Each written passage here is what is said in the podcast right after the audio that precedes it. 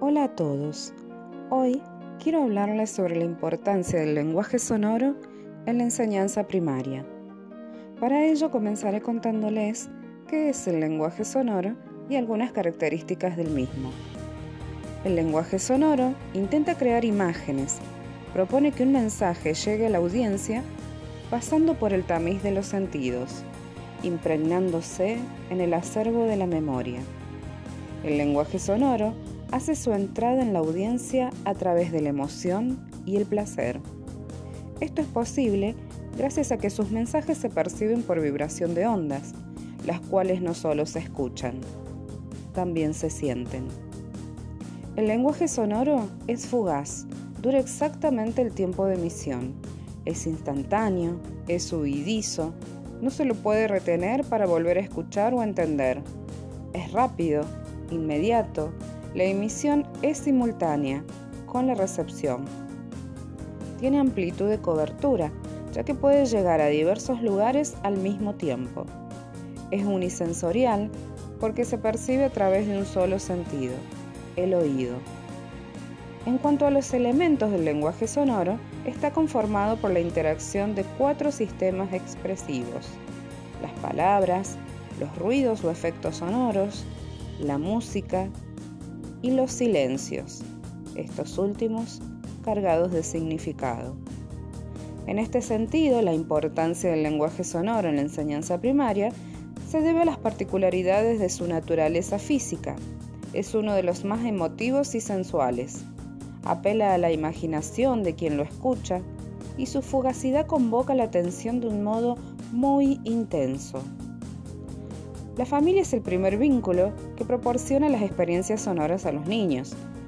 Cantos para conciliar el sueño, canciones compartidas, sonidos del entorno cercano serán los recursos y elementos base para la construcción del conocimiento del mundo sonoro de los pequeños.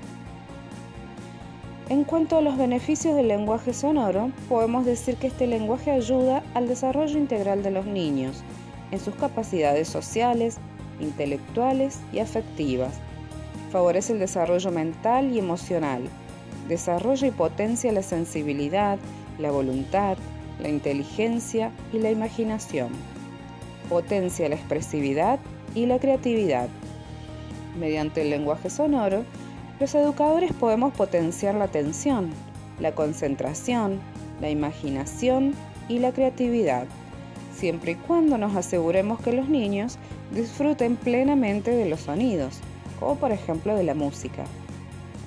Desde escuchar prestando atención a los sonidos del entorno cercano, a la procedencia, tratando de encontrarlos, buscando identificar la fuente, es decir, qué, quién lo produce, identificando las voces del entorno familiar cercano, los amigos, los docentes, y en relación a los usos de este lenguaje sonoro, ya sea en la modalidad presencial, pero sobre todo en la virtualidad, podemos decir que los materiales educativos desarrollados en formato de audio constituyen un elemento muy valioso para apoyar a los procesos de inclusión de los limitados visuales, por ejemplo, así como para quienes tengan una forma o preferencia de aprendizaje auditivo es decir, para aquellas personas que aprendan y recuerden fácilmente lo que escuchan.